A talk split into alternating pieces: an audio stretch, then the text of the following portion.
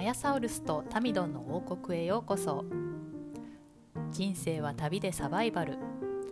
この王国の住人であり旅人である2人が日常の雑感をつれづれなるままにのんびりと語るゆるい系ポッドキャスト今日も日本とニュージーランドから取り留めのない話題をお届けしたいと思います皆さんこんにちはアヤサウルスとタミドンの王国へようこそこんにちは、皆さん、アヤサウルスニュージーランドからお届けしております。はいえーとタミドンは大阪からですちょちょっとね前回ね、はいはいあどうごめんぞなさい前回ね、ちょっと収録の音が音切れしてて、ちょっと聞きづらかった点があって悪かったなって思ってるんですけど、今回うまくいくといいなと、hopefully。そうですね。 はいなんかこうやって話してる分には私の方には普通に聞こえてたんですけど録音聞くとねちょっとね途切れてましたねあんなに、はい、すみませんでした。あんなにこう一生懸命いっぱい喋ってくれたのに うん、息切息切れしながら喋ってたんだけどね。息切れとはまた別問題で途切れるっていうね、うんねはいすいませんでしたはい今週どうでしたか今週ねちょっとね私あの「スラムダンクをね読み始めたんですよまた もう 今あの映画が去年の12月から公開になってそれがもうめちゃくちゃ人気ででアニメ実写、アニメですねアニメう、んうんううんんでえっとすごいんですよ私の知り合いとかでももう2回か3回映画館に見に行ったっていうぐらいなんかハマる人はハマるみたいでへえ。で私もあの「スラムダンク世代なんですよちょうど高校の時ぐらいに、うんあの漫画が流行って、 だったねそうそうそうそう、で、えっと、高校の時の花形の部活うは、んうんうんうんバスケ部かサッカー部みたいな時代だったんですよね。うんうん。で仲のいい男の子とかもみんなバスケ部入ってみたいな感じで。でもうでもなんか面白い漫画だったっていうのは覚えてるんですけど余韻は、もうなんか細かい内容とか全然忘れちゃってて、うんうんあまりにもなんか映画行った友達がよかったよかったって言って、なんかもうその始まってすぐになんかもう映画見ながら泣き出すぐらいよかったら,、らしいん ですよ。なんでちょっとねあの見に行く前に復習しようかなと思ってうんでもう漫画なんて全部処分しちゃってるんで、うん。はいはい。うん、またなんかあのなんていうのかちょっと大きいバージョンのなんかよくうん漫画で、ね全部完結した後に出るやつあるじゃないですか。うん、はいはあいれはをい。買って読み始めたら、ああそうだこんなんだったなと思ってちょっと懐かしいなと思いながらへえ。読んで、やっぱ今読んでもね面白いですよ。あ、そうなんですね。うん、うんうんそうそうこんなんだったこんなんだったって思いながら早々に読み終えてちょっと映画館に行くか、うんうんうんうんまあ、地上波でやるの待つかもしれないですけど、はいはいうん、そんな感見じでてみたいな、私も。うん、送りましょうか、漫画あでも今あれだね電子書籍とかで読んだうん方が、うんうんうんうんいいね、うん、きっと。うん。じゃあちょっと置いといたら子供が読むかなと思ったんで、うんうん。本で買って、うん、はいは見いたんはですけどね、うん、い。へえ。息子くんはまだ見に行ってないんですか。あの子ねコナンしか見ないんですよあ、いつかね、そういえば。なんかこう一つのことハマりだすともうそればっかりになっちゃうんで、 うん。うんまあでもちょっと今食卓の上に「スラムダンク置いてるんで手を伸何ば気すにかなどうか な見守ってるとこですあ、そうですか。はいアヤソウルスは今週どうでした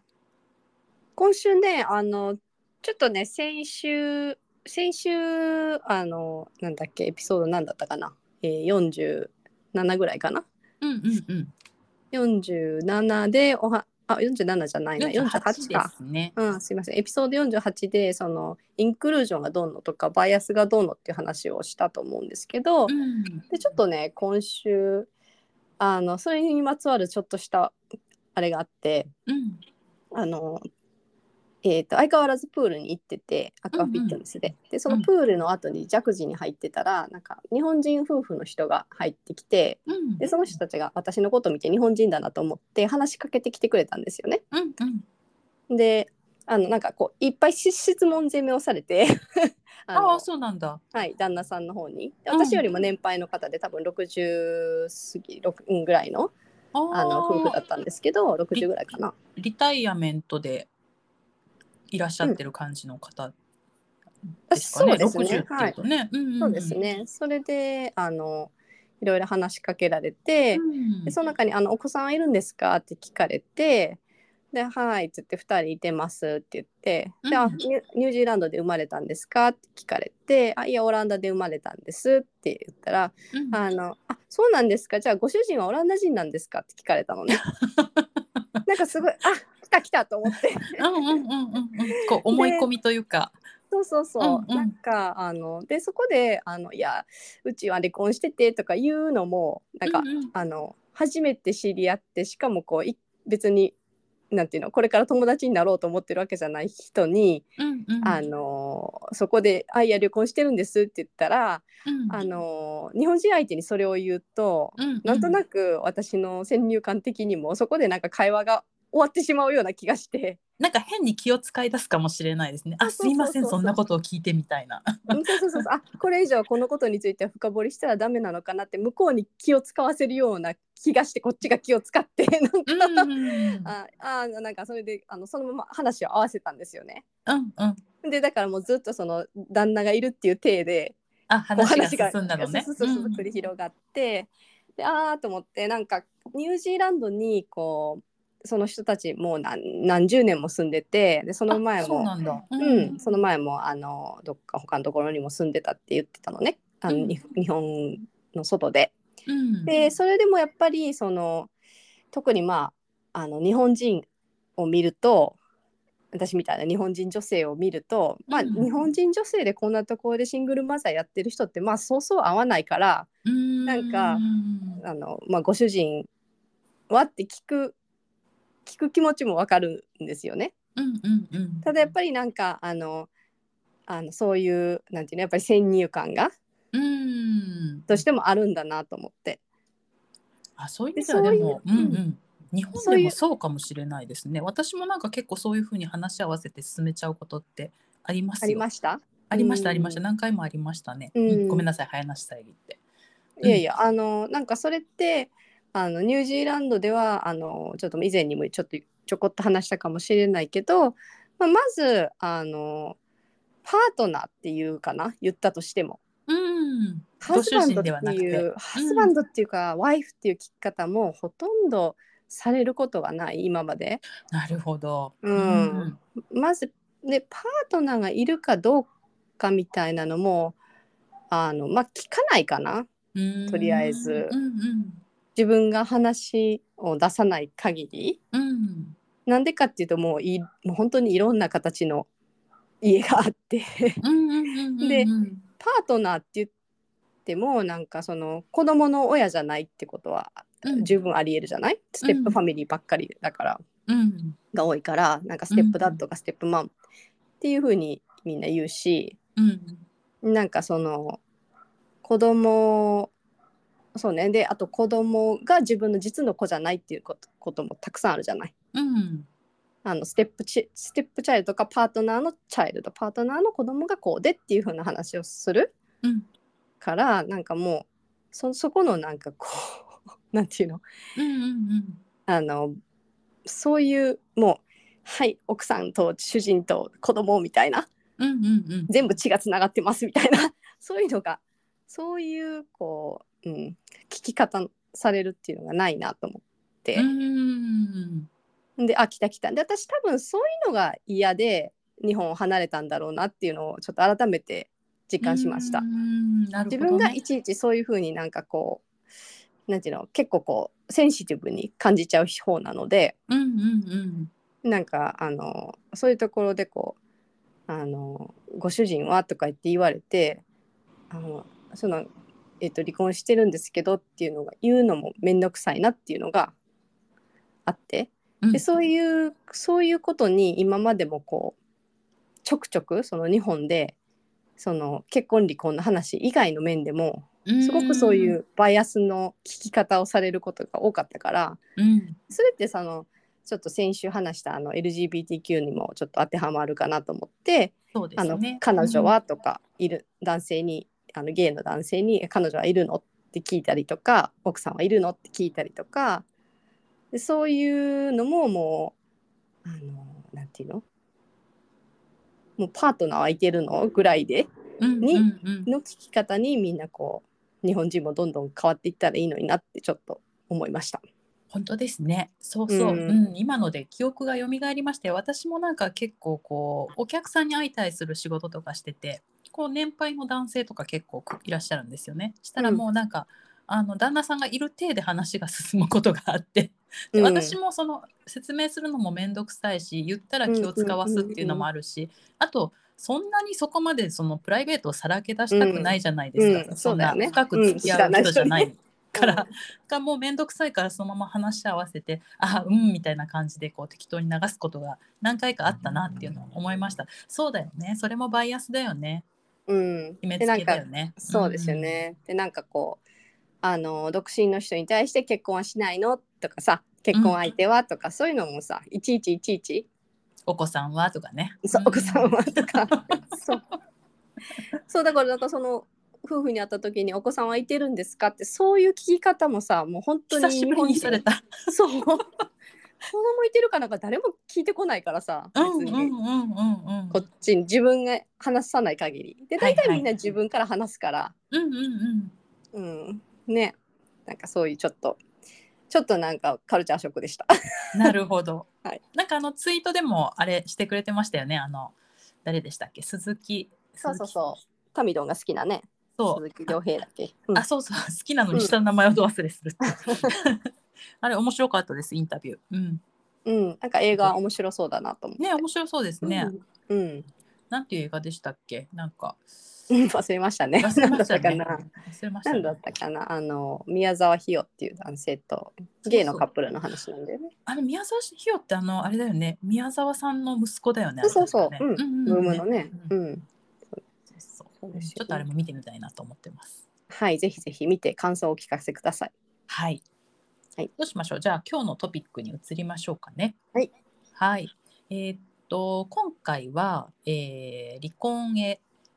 離婚のことパート2ということで前回はいあのエピソード45で、はいえー日本とニュージーランドの離婚の違いニュージーランドは有責主義あ違う違う違う違う違う日本は有責主義ニュージーランドは破綻主義っていう話とかあとあの、アヤサウルスがこの離婚前にマリッジカウンセリングに行ったけれども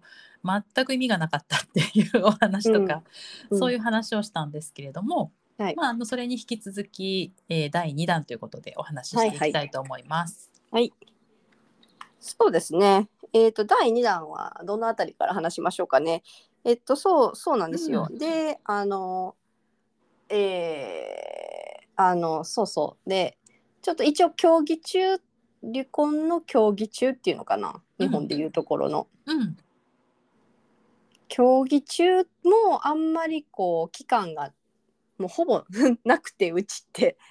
うん、で本当にもうなんか数ヶ月のことだったと思うんですけど、長いとこは長引くんですかそうですね長いところは、ううんんあのそれこそ、えー調停とかにもなったりするケースもあると思うんですけどええうちはなんか短くてで競技中は弁護士さんにお願いしてその同意書を作るで同意書の中にあの財産を、えー折半するとか、えー子どもの養育費をどうするとか、うんえっと、あと子供がえっとなんていうの共同親権なので子供がどれなんていうのどこにどこの家でどれぐらいの日数滞在するかみたいな、うんうんうんうんそういうことも全部決めなきゃいけなかったんですよね。うん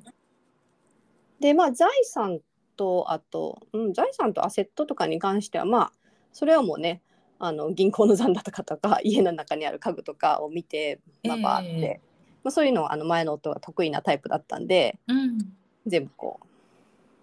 うなんていうのわ割ってうん出して、うん まあまあその早辺も、早そうだね仕事が、うねん、仕事が早くてその辺はまあまあ同意まあしょうがないけど同意できてうん、であとその養育費とあのその子供の子供をどうするかっていう話なんですけどうんうん、と、まあ、その養育費が、えー養育費ってあの日本ではこうお互いに決めるのかなそうですねそう。あでとあのやっぱり調停員が入ったりすると相手の収入とかに応じて、まあ大体相場みたいなのがあったりとはいかはいっはてい感じですね。うん。そうそですちねらはやっそちらもやっぱりあれですかあの払う方の収入に応じてとかそういうのもあるんですかそれとも一律ありみたいまな。すあ一律ではなくて、えっと、そそうですねあのお互いにそのプライベートで合意ができる場合はお互い合意して金額を出して2人の間で決めればいいんですけど、この辺は日本と一緒ですね。うんでそそれがこう無理とかそれが嫌とかな場合は、えっとおた、えーなんていうのかなお互いのその収入とかから、えっと計算してくれるんですよねあのうん国税庁が。はい。で国税庁がにあのこういうこここういう、えーえーこあの年齢まず子どもの年齢と夫婦のえー収入、お互いの収入とで子供がどれぐらいの日数例うん、えば1週間のうちにどれぐらいの日数どっちの家にいてるかとかそういうのうんうんから全部計算してくれるんですよ国税庁が計算してはい。でで計算したら大体これぐらいですとうんでそれをに OK だったらもうあの国税庁が、えっと、間に介入して間に入ってうんその前の夫の方がももちろんうち私よりも給料が全然高かったので、うん給料かあの雇用主から給料を天引きしてでそれを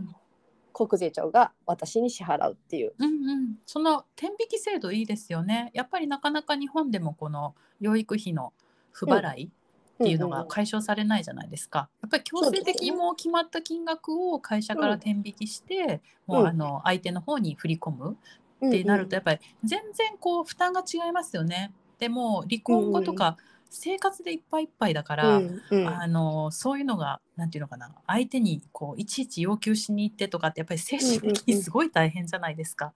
ぱりその辺こうね国がちゃんと守ってくれるっていうのは心強いなって思いますよね。そうですね、うんでも例えばなんか相手が失職したとかいう場合は今度はこっちが払わなきゃいけなくなるのうーね。んなるほどね、うん相手の生活がうまくいくことを願いますね。そうなのよ。 そう本な当るにとそうねなのよ。うんまあなんか前の夫がなんか失職とかしたらあこっちがはこっちがねこの、うんこのギリギリの生活の中からちょっとでも払わなきゃいけないみたいなのになっちゃうので、もうそう本当平等だねそういう意味ではね。そうそうそうそうなんのあのいいんじゃ性ない別そとうかそう関いう意係味ではさあの相手の幸せをさ別れてからも願うみたいな感じで すごいなんか円満な感じじゃん。理想はね。でなんかそれがあの子供のその滞在日数滞在日数っていうのはもう本当にこれもあの逐一こう、えー、と言わなきゃいけなくてあの寝た日数なんですよ。そこの日にあー日中いたじゃなくて宿お泊ま泊りししたた。数はいそはういはい。うん宿泊した数が例えば2週間のうちのうにん何日父親の家にいてて母親の家には何日いてるかみたいな。うんうん。であの多ければ多いほどそっち側に払わなきゃいけないのよね。子供が例えば父親の方の家に1週間いて母親の方の家に2日しかいなかったらもちろん子供子供のための養育費だから、うんうんうん割合的にそうそう割合的ににっていうのでで、まあ、そういうのもか絡んでくるとうんすごいででもあの納得いく説明だよねそれはね。うんあそうなのかな、うんでと思うけど。んそうかな。でなんかあのでまあ一番私たちがこうお2人でこう、えー決められなかったのがやっぱりその子供をどうするかっていうところう、んうんでまあ結局私なんかもうもうなんか一番その子供のことが気になるっていうか子供のことしか気にならないって言ったら逆にうんあれだけうんうど、んそうそうそういうことだったんでその時、うんあのあの仕事も私してたんでうんあのすでにあのニュージーランドで仕事もあったんでなんかもう本当に子供をどうするかっていう話でそこでであの話が決められない場合はうん一回その調停とかの前にそのカウンセリングに行かなきゃいけなくてうん。あ、もでうそのカウン行かないといけないんだ。こう。うんそうあ。そっかそっかそっか。うんへーでカウンセリン強グ強制なのね。うんそう強制は、うん、多分あれ半ば強制だったと思うまずその第一段階を踏んでくださいと。うん。でカウンセリングで何回かそのカウンセリングに行った時にそのカウンセラーが間に入ってその養育の日数ををうん話し合うっていううんことになったのね。それもなんかもうあの 私今でも覚えてるんですよ。なんかこう2週間のうちうん日数をどうするかっていうので、うんなんかあのえっ、となんかこう頭文字を取ってでかうんうん頭文字例えば A と B だったらうん A, A の家にここ111とか B の家にこうやってなんかこう散々散々今なんかマトリックスをこう考えてうんうんあそれ何 AB っていうのは子供の イあ、うニシャルん、ってこと私とその前の夫のイニシあャル、はいはいはいはいでどっちの家にどんだけってい そうそううそうそううんうんうん AAAA のうちがここ月火水木金ってあったら AAABBB みたいな感じうでんうんうんマトリックスをやたらと考えて私はもう週5日うんは少なくとももう週5日はうちうちの家にいてほしかったの。うんうんで前の夫は週あのし週前の夫にじゃあ週末に面会するとか、週末にそのパパのお家に行くとかはどううんって言って、うんなんでかっていうとあの彼はあの仕事柄結構あの家を留守にすることが多多くて出張がそうなんだね多い人なんでうんうんあのもともとそんなにこうあの結構留守がちな人だったんですよね。うんはいはいだからその別にその、えー離婚したからといってそんなになんか急に出張がなくなるとかそういうわけでもいないから、実実際問題こうちょっと現実リアリティ問題そのちょっと難しいじゃないっていう話をしてうんだけどその彼の言い分としては僕はそのウィークエンドダッドにはなりたくないと。ウィークエンドダッドってよく言われるんですけど、こっちでは結構その週末だけうん父親の役割をする父親はいはいみたいなのにはなりたくない絶対うん自分はちゃんとその子供たちの生活に関わっていきたいうんっていうのを熱心に言ってらしたので、うんでもそれは多分あの私から物す理れば的に難しそうよねそうそれにあの、うん多分そのそこをこう私の家にもっと滞在しちゃうと養育費をもっと払わなきゃなダメなんですよ向こうが、ああはい私はいはいあそれいやそれあなるほどうんそれも多分嫌だったんだと思うんですよはいねは。い、そうだよね、うんいざもう別れるってなったらやっぱりその辺お互いやっぱシビアになるもんねどうしてもね。そらそうですよ、うん、そなりゃんかそうそよのね。なんかチャイルドドサポートという題題してワイフサポートみたいな感じでみんな思ってると思うんですよねあれ。ああ払う方はね。そそうそうそう腹う方は。んうんうん。なんであのその気持ちもよくわかります私うんは。うんなるほどな なるほんど。でなんで彼は多分そういうところも多分嫌でうんうんうん、あの、そんななんかいついつかもうんっていうことだったと思うんですよ。うん、で最終的になんかこうお互いもう私はもう本当に渋々で43になったんですよね。はいはい。でけで、あのーそこからなんか結構こう子供たちが行ったり来たりするっていう生活が始まるんですね。うんはい。えーっとあとそうね他何を話そうと思ってたのかな。そうね。そうそれで引っ越しを、うん。うんそう引っそう越しね引っ越し超短期間で決めたっていうじゃない。そうなんですよ。ねあのー引っ越しもねだからそうあの結構こうだから。うんそんなにその前の夫の家からすごく離れたところに住んじゃうとこうなんかいろいろ大変じゃない忘れ物がとかさうん、子供のね送り迎えもいるしね。そうそうそう、なんで、でまあまあまあなるべく近いところでうんうん、でまああの家賃もまあうんそんなにうんうんあの高く負担ないになとらないこよろう負にね担にならない程度のところっていうのを探し始めて、うんでもやっぱね最初見つけた家はねやっぱり一回こうガーンって下まで落ちましたね、あーあ今今住んでるとこに引っ越したわけじゃないのね最初全然全然あ違うとこだったんだ今住んでる家が3軒目ですね、そうかそんなに引っ越したんだっけ、あ、うんそっかそっか、うんその辺知らなかったわうんうんうんうんで1軒目の家はもうガクンってやっぱり落ちました一回、うんうんうんはいうんあのーまあ見つかったのは良かったんですけど、うんあの隣にあのスパバスを持ってる家があって、うんなんかスパバス朝っのて何スパバスってお風呂うん、そう外に、うんうんあ外に大きなお風呂あはいはいはいはいうんジャクジーとか、うん、うんうんができるお風呂を持ってるお家があって、うんなんか朝の5時ぐらいからスなんかスパパーティーとかサウナパーティーとかするパーティーピーポーだったのねうん ちょちょっとパーティーピーポーでえわ若い人たち若かったのかななんかさあのスパに入ってる人たちは若かった声があそうなんだあれでうん結構あの友達とか呼んでワイワイみたいそなうそうそうなそれなんか朝の5時ってうんなんかね普通夜とかだと分かるけどよくわかんないよね夜もあったけどね夜もあったけどうん、 なんかそれがもう本当になんか間隣自分の部屋の窓開けたらすぐそこみたいな声が聞こえてくるそんな感じで、うん、なんか結構こうあんまりこう手入れも行き届いてないうんうんうんうん家だったんですようんね。うんでもやっぱりこうちょっともうプレッシャーもあったんでとにかく決めなきゃっていう、うんうんうんもう決めちゃったって感じでしたね。うんタミドンは、うんあの家はどうしどうしたんですか？私はね探しましたよこはい。こっちね結構もう賃貸で探したんですけどやっぱりあのシングルマザーに対してしかもちっちゃい子供を抱えたシングルマザーに対して結構厳しいんですよあの、うん大家さんの目が割ともうシングルマザーお断りみたいな表には言わないけど、不動産屋にはもうあの明言してる大家さんとかもいて、うんあの不動産屋に行ったらやっぱおすすめしてくれたのがこの辺ここだったら大家さん割とうるさくないですよみたいな感じで勧めてくれた中から決めたんですけど、うんやっぱりね自分で払える家賃で、うん、あのいろんな条件満たすとなると本当落ちますよね。 落ちますよね。落ちました落ちまし落たち。ました落ちました。もう築年数は古くて、うんであのエントランスのセキュリティもないしみたいな。うんうんうんうんうんうんうん、あいやれエレベーターついてた。ないないない足で上がりました足ででもまあ会社その時東京だったんで都内に1時間ぐらいで通えるところでギギリギリ見つけましたね、もうでだから家具とかも自分のお金で全部揃えたんですか、一から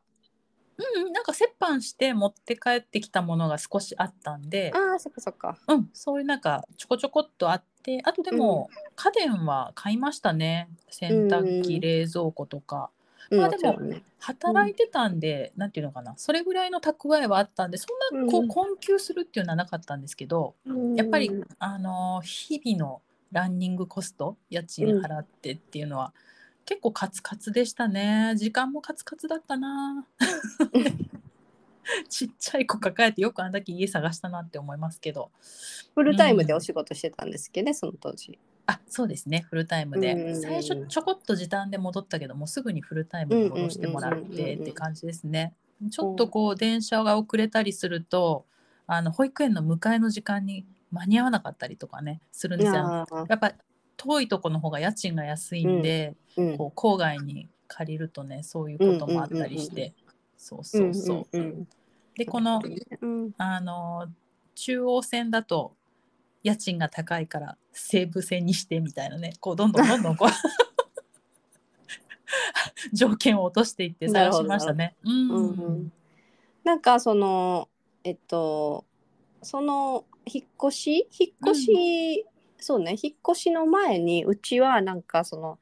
そうだそうだ自分の家族にこう伝えなきゃいけないなと思って家族っていうのは子供ですかそれとも親とかそういう。あ両方両方両方ねそううんうんうんうん、両方ねでうんまずその実家の日本にいてる親にも伝えなきゃいけない、うんうん、で私なんかそのもうなんか親に伝えるっていうのが一番なんかすごい嫌 で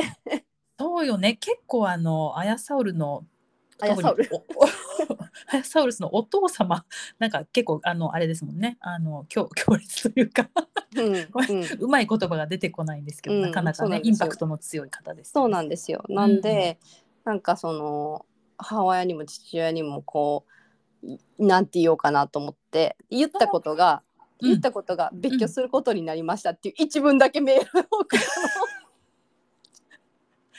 離離婚の離の字も出なかったんだ別居って言ってあ離婚はね2年間しないと成立しないんですよニュージーランドそうか別そう居かしそてうかからそうかそうかそうなんですそういう法律があって2 2年間別居期間がないと離婚が成立しないので、まあ、とりあえず別居じゃないですか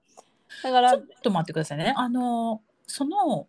揉めてる時っていうかまあ短い期間で決まったとはいえやっぱりこう揉めた時期っていうかあのいろいろね、うんあのそう別居ってき決まるまでに時間があったわけじゃないですか。うんそれまでにこう相談とかはしなかったんですか親に。一言もしませんでしたああでいきなりもう結論だけパンと送りつけえたんだ一メ文ールでだけでした一 文メールで一文だけでしたあのそれこそ晴天の霹靂でしたよね親にとっては、はいその時の反応はどんな感じだったんですかあもうなかったです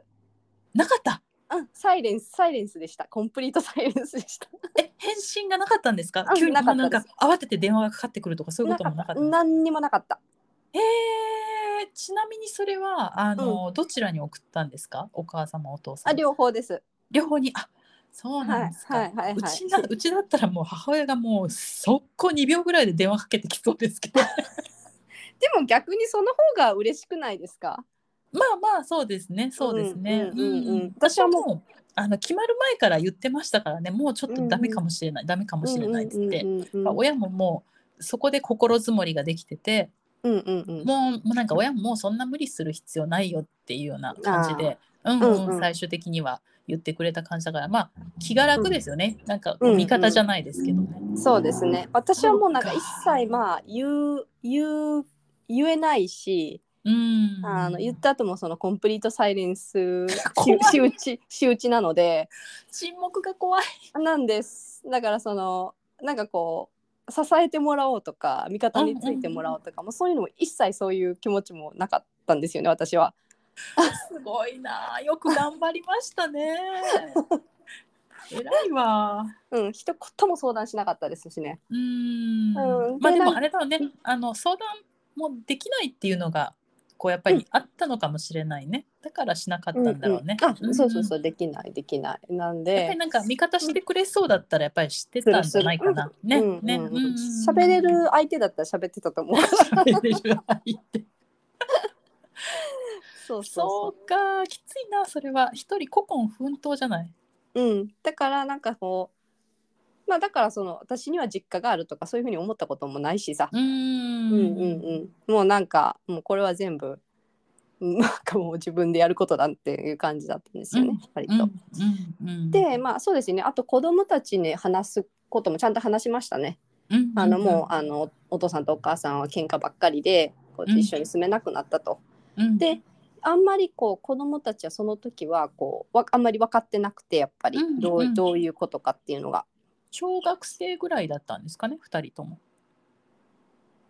えっとね上の子が8歳ぐらいで下がうんうん5とかだか5かな、あも幼う稚園下かなは下はもう全然だね。そうですね、そうですね。でもなんかまあピンときてなくてうん。うんでなんか実際にその引っ越してで最初はその引っ越して私の家もこうちょっと可愛くしてうん割とこう喜んでたんですよね。うんうんうんだけど実際にそのこうお互いの家を行き来するようにななり始めたら、なんかやっぱりその、父親の家にいてる時は私に会いたくて寂しい、うん。私の家にいてる時は父親に会いたくて寂しいっあていう風に。になってそれ結構それがそんなにこう、でもねあの長くいたわけじゃないんですよねだからうんうんふ連泊しても2日とか連泊しても3日とか,、うんうん、なんか一週結構こっちの人って1週間交代でする人が多いんですよ。ああそうなんですか。う行ったり来たりっ。てすごい面倒くさいじゃない荷物が。そうね。うんうん、ううんん、で子供も落ち着かないし親も落ち着かないからうんうん、 1週間交代でうん、あの行き来する家って結構あるんですよねええええワンウィーク1みたいな。うんだけどうちはなんか1週間もこう会わないっていうのはちょっと無理だなって私 私が思って、うん、子供が無理だなってね。うんうん、あ、私の方が無理だなってあ 気持ち的ーに。私が子供に会えないのがね。そうそうそうそうそうんんでなんかなるべくこう短い連泊しても 2, 日間だけとかいうふうにうんうんっていうくあれで組んだんですよスケジュールを。うんうんなんで前の夫とあのカレンダーもオンラインでシェアして嫌ですね。 離婚した相手とカえレンダー今。もや今もやってますよオンラインであ、本当ですか。今もなんかその子供の用事とかをパパパって入れるように、うんうんうんうんしてあの子供の用事だけねでたまにね、うんうんうんあの子供の用事だけ自分の用事もねあの間違って入れてくるんですよ。いらんがなっていそうう。いらんがな知らんがなっていう 向こうもわざとじゃないんでしょうけど、いらんがなですね。それそれ知らんしとかなんですけどそうでもやっぱりその2日たった2日とかでもやっぱりいないのが寂しいみたいで。うんだから最初本当辛かったし辛い思いさせましたねうん本当になん。かあの辛い思いをさせてるっていうのが辛かったですねああ、もう罪悪感ってやつですよね。うんそうですねもう罪悪感でいっぱいでしたねうんうんうう、んんうん。そういう意味では、うちはすごい小さかったんですよ。赤ちゃんじゃなかった離婚した時そうもう赤ちゃんでもう生まれたてほやほやじゃないですけど、うんうんもうん赤ちゃんだったんでその子供に対する説明とかも、ねうんうんなかったし、うんうんあの本当だから子供に対してそういう罪悪感っていうのを感じるようになったの、ちょっと申し訳ないんですけど本当ここ最近なんですよ。 今ってやつですか。 そうえ今っていうでもうその後はもう必死に私も生きてきたんでそんなに罪悪感感じるようなこともなくで、うんうんうんまあ、私なりにそんなに不自由もさせてきたっていうことは思ってないんで、あれだ最初ったかんでらすけねど、 2人だとね最初からそ二うそう人そう三脚でやってるもんね。うんそうなんですよ。まあでもなんかここに来てね最近ちょっとふとねあのあ悪いことしちゃったなって思うことはありますね。うんうんそれはど,、まあどうどういうどういう風な時ですかなんか悪いことしたなっていうか。うーんなんでしょうねなんかこう適切にやっていける相手を選んでいればあのーねこう世間一般のこう学校のお友達のうちみたいなそんなにだからやっぱり学なんかそうこの間言ってたんですけど日本でも3組に1組は離婚って言ってたけどうんうん本当にそんなどこにいるのっていうぐらい小学校の時も今中学校の時も周りのそのお友達のお家でシングルの家庭って見ないんですよね。どどどこに生息してるんだろうわかんないけど。だでから、さあうの、ん、ちょっと思ったんですけど日本ってうん、あの再婚するとうん、あの連れ子とかがなんかの親もさなんか実の父親実の母親みたいなななるじゃん、ああそうね特に子供が小さいとね。うん、なんかほら、うんお父さんお母さんって呼ぶようになるじゃない日本って。ああそうね思春期とか迎えるとちょっと難しいみたいだけど小学校ぐらいまでだったらそういう家多いよね。うん、実はそういうステップファミリーだったとかああこと隠はれない 隠れ、うんうんそれもあるかもしれない知らないだけで。うんうんうん私だっうてん親戚にいてるもんあの二人親戚に2人いてますよいてますね、うんうんちっちゃい時に再婚したから、しもかうもなんそれかこそ最初のバイアスの話じゃないけどわざわざ自分から日本だと公開しない人も多いでしょうねそんなそのそれほど深く付き合ってない人にねこういう家庭なんですってね。なんかニュージーランドはさあの、うんその全然その共同親権だからうんそのうんうんステップファーザーがファーザーになるってことはまあまあほぼほぼないんですよね。うーんだから実実際のバイオロジカルな生物学的なお父さんお母さんっていうのは、まあ、あの他界してるとか、まあ、あうんうんの他そうそうもろもろの理由がない限りは、あの存在してるじゃないですか。うんうんうんうんでであのであのまあえーなんていうのそのままこう関係が続いてるところが、うんあの大半なのでうんうんなんかその隠れなんとかがいないっていうの 隠はれいなはんいとかはいはいはいはい。うん隠す必要もないね、うんうんうん誰に対してもね。ないしねうんうんうんあの今回のあのあ今日今今年のクリスマスはお父さん家でおかつ次のクリスマスお母さん家でみたいなみんな言うし、うんうんうんううんん。うん、だから,、いいな。うん、だからもしかしたら隠れ隠れて言ってたのかもしれないですね民のうん。周りにも。そうですね。だからまあなんかそう多分こうあの周りとはちょっと違うなって思うんだろうなってあんまりそういう話しないんですけどうち、うんうん思ってるんだろうなって思った時にそういうちょっと罪悪感を最近覚えるようになりました。すいませんうん今更で。あいえいえいえ。そうね、んなんかその今ちょっと話に出たその共同か単独かみたいなところであのそうね日本はその先進国の中でもいまだにこう単独親権をやっててうんなんかうんうん単独親権をやってる唯一の国みたいなこと言われてますよね多分うん、北朝鮮とか以外で。でなんか北朝鮮まだ比べるところが。そうそうそうなんかでなんかしかもその単独親権は母親の方に9割親権があるのがあそうそうそうっていうのがね多い日本で、でなんかあの欧米の場合はもう共同親権がえっとベースででなんか日本も最近もう共同で養育しようよみたいな話がうんなんかだいぶ広まりつつあるみたいな感じなんですけど、うんなんかその私まああの私もタミノも多分私はその共同でやってきてタミノはあの、えー単独でやってきて、うんなんかこう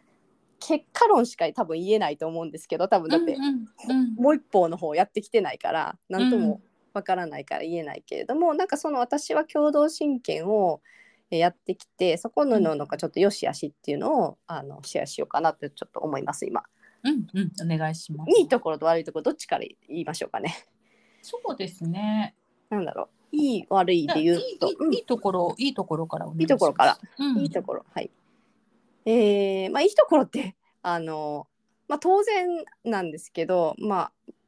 ひえー、と養育子供に養育に関わる人が多ければ多いほどいいっていうのはありますよね。うんうん、子供にとってやっぱいいですよそねう。そうですねうんなんかやっぱりそのうちなんか特にその親戚とかもいないし国あ内に、周りにね。ううん、周りにい。ないしおじいちゃんおばあちゃんとかいとことかもいないしうん。おじいちゃんおばあちゃんもいないし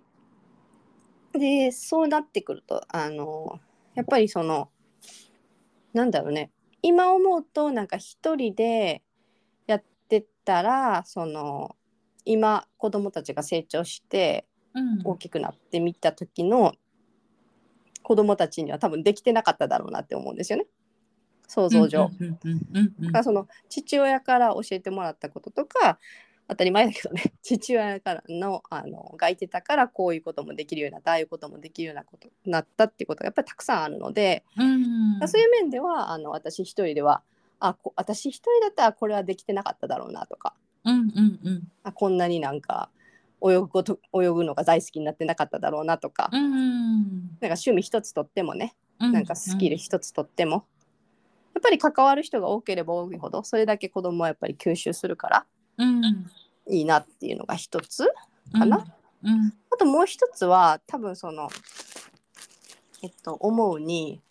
あの子供があの客観的にこう父親と母親のことをうんうんうんうん。を見てうん。判判断するようになるうん。っていうのがもう一ついいところかなと思ってて。なるほどね。うんうんうんうん。っていうのはなんかあのよく聞くのがあの、 えっと例えば母親の方にあの父親は一切養育費を払ってくれてなかったとかで言ってて、うん、でも実際は父親は払ってたのに母親から母あー親か嘘らをそうついいうふうてにて、うん嘘を言われてて、で蓋を開けてみたら父親は払ってくれてたと。うんうんうんとかなんかあのそうそうそういう話あのおと大人になってからそれを知ったっていうのを聞いたりねしたことがあっへて。ーうん、でそれはあのその父親と母父親からなんかちやっぱり夫婦ってその2人二通りのストーリーがあるじゃない うんうんそうね絶対ね。でその2通りのストーリーを自分があの聞くことでで自分が客観的にこう判断できるようになる。うんなんかどっちかの話だけを聞いてるとかすどっちかの話を聞かないとかなると勝手になんかファクトとして自分の想像だけが一人歩きしてはいはいはいはいそれがちょっと事実じゃないのに、でうん多分その想像っていうのは大体ネガティブなもんで、うんなんかもしかして私は愛されてなかったのかなとか、うんうんなんかそういう想像だけが一人歩きしちゃうっていうのが共同親権の中ではまあないのかななういん方なのかなっていうのは思いますね。はいはいはいでなんかあの映画のこの間見てた「ザ・ウェール」っていう映画うんでもそのあのこういうシーンがあってなんかそのメインキャラクターの女の子があのもうずっと父親に会ってなくてうんでその父親がそのちょっと死ぬ間際にうん会いたいと。うんで会ってでその女の子がその父親に対してすごいキレて、うんまあ、今更なんか父親面するつもりかみたいな感じうでんすごくうこんう感情的に怒るシーンがあるんですよね。でで父親はいやでもあの僕あではあその女の子が父親に、えーどうして今まで会ってくれなかったんだ」って言ったらなんか父親が自分は会いたかったけども、母親の方がそれに協力的じゃなかったっていう説明をするのね。うんでそれに自分はなんかもうあの容姿がそのそのウェールに出てくる主演の男性はすごくこう体が大きい人でうんなんか自分はその女の子にとって必要のない存在だとかうん自分がいててもなんていうの、えープラスにならないっていうふううにんうん自分がそう思ったから、うんやっぱり会いづらかったとかうんでそういう話をするんですよね。うんでそういうことをやっぱりあの話を聞いてでその娘も、あちょっと自分が思ってたのとは違ったみたいなうんうんなんかそこでちょっとこうあの誤解があったのね誤解がお互いねそうそうそうそうそうそうんそこが解消されるのねそうそうそうそういう誤解の解消とかであの結局多分そのちっちゃいうちはなんとなくなんか自分のせいでうん離婚しちゃったのかなとかって思うこともあると思うの。うんでそれが大きくなって成長してあ母親ってこういう人なんだ父親ってこういう人なんだあーでもあの夫婦の関係と親子の関係っていうのは全く違っててうんうんうんで夫婦の関係が悪くた悪か悪くても親子の関係っていうのはあの決して悪いっていうわけでもないからうんなんかそこでああ父親ってこういう人なんだ母親ってこういう人なんだ、まあ、自分は愛されてるけれどもあこの2人見てたらこの2人がうまくやっていけるわけないよなっていうふうに納得がいくっていうか,、うんうんなんかそれができるのがいいかなって。なるほどなんじゃあかあこうのうんそれがまあメリットですかね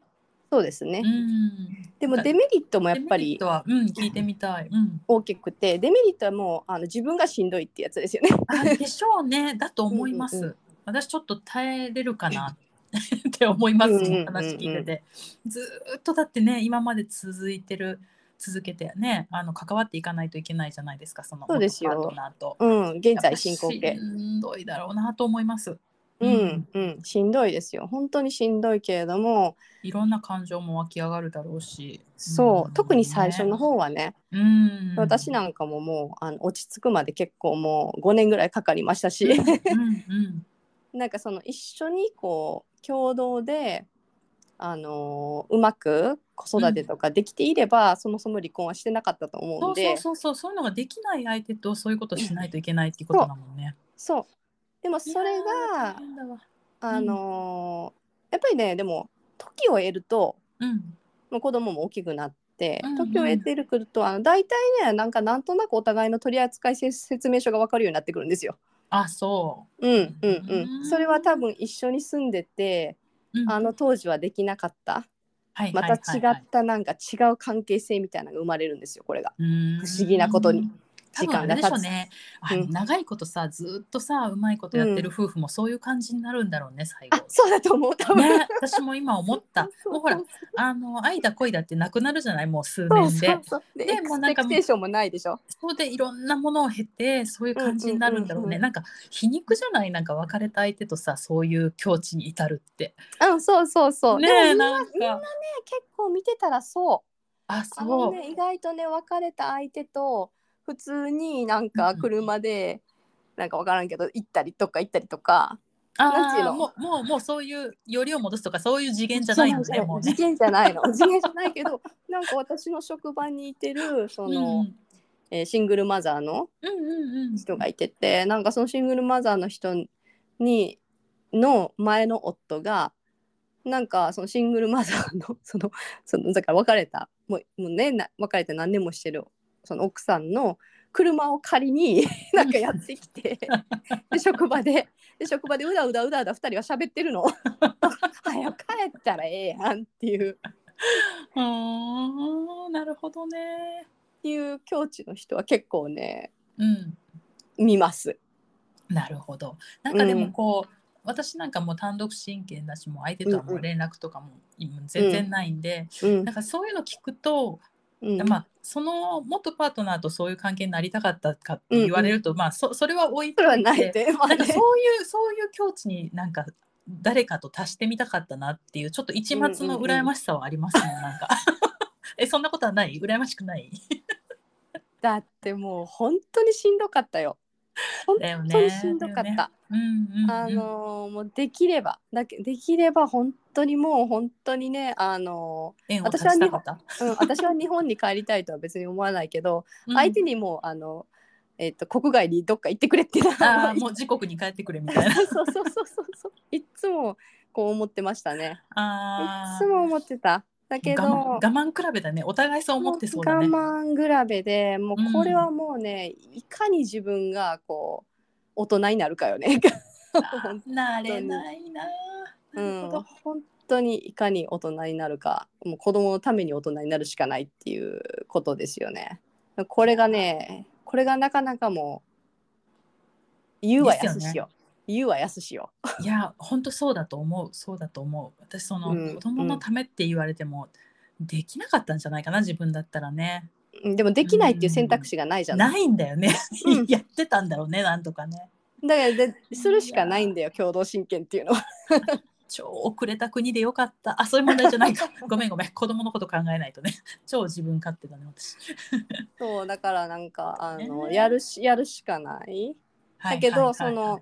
だけどそのやり取りの中でやっぱりそのコミュニケーションとか、うんあのーやっぱり最初はね私そうあのやっぱりその離婚の時もそうだけど、うんあのもしかしたらそのやっぱりこう精神的なダメージ一緒にいることの精神的なダメージダメージとか喋るだけでの精神的なダメージとか、はいはいはいはもういこういうふうに言われるとかああいうふうに言われるうんでそういうのがいちいちこう自分の中でこう傷ついたりとかいろいろあったんですよ。うんそれがすごくもうねあのまず傷つかなくなった。あやっ今ぱうんうんまず傷つかなくなったしもうあうんのその、それこそさっき言った取扱説明書でその相手に対する見る目がもう全く変わった。だけどやっぱりりそのあの相手も自分もその、えー、と離婚してからあの付き合う人っていうのがいていてたしいいてる、いてた中でそのなんかその付き合いを見てるとその付き合いっていうのはやっぱりこうまだまだその境地じゃないんだよね。わかああるそうなんだ。うんうんなんうかん うん、その前の新しいパートナーとそうはそうそううんうんうんうん前の夫と新しいパートナーのやり取りとか見てると、うんもうなんかもう客観的に見てるともうなんか、あのちょっと昔の自分を見てるよみたいな ああそうへえなんかあのなんか不思議な気分だねそれね本当に不思議な気分なんか、ねうんうん、まあなんか彼はでも20年30年前からそういう人じゃんみたいな私からしてみればうんうんうんうんもう変わらないんだよそこはっていそううそうそうそうそこで悩んでも仕方ないんだよっていそうこで悩んでも仕方ないからそこに諦対めしるてか受け入れるかそうそうそうそう「leave it or accept it」みたいな感じで、うんうんそこに対して自分がもうどう自分の方がもうそれこそもう悟りを開いて変わるしかないみたいなねなるほどになるというところがまあデメリットでしたね。はい、はいどうしようね今週はこの辺で締めますかねそうですね。はい、そうですね、うん、ちょっと面白い話が聞けました。ちょっとあのー皆さんもあのもし離婚経験者の方とかいらっしゃいましたら、そのね、えっ、と大変だったこととか、あとそのね子供に対する思いとかそういうのをお聞かせいただけたらなと思います。はい、はい、えっとメールアドレスがえっと podcast.dino at gmail.com です。podcast.dino at gmail.com です。まあこれはあとまたあの離婚への道このシリーズはえっとまたあの第三弾も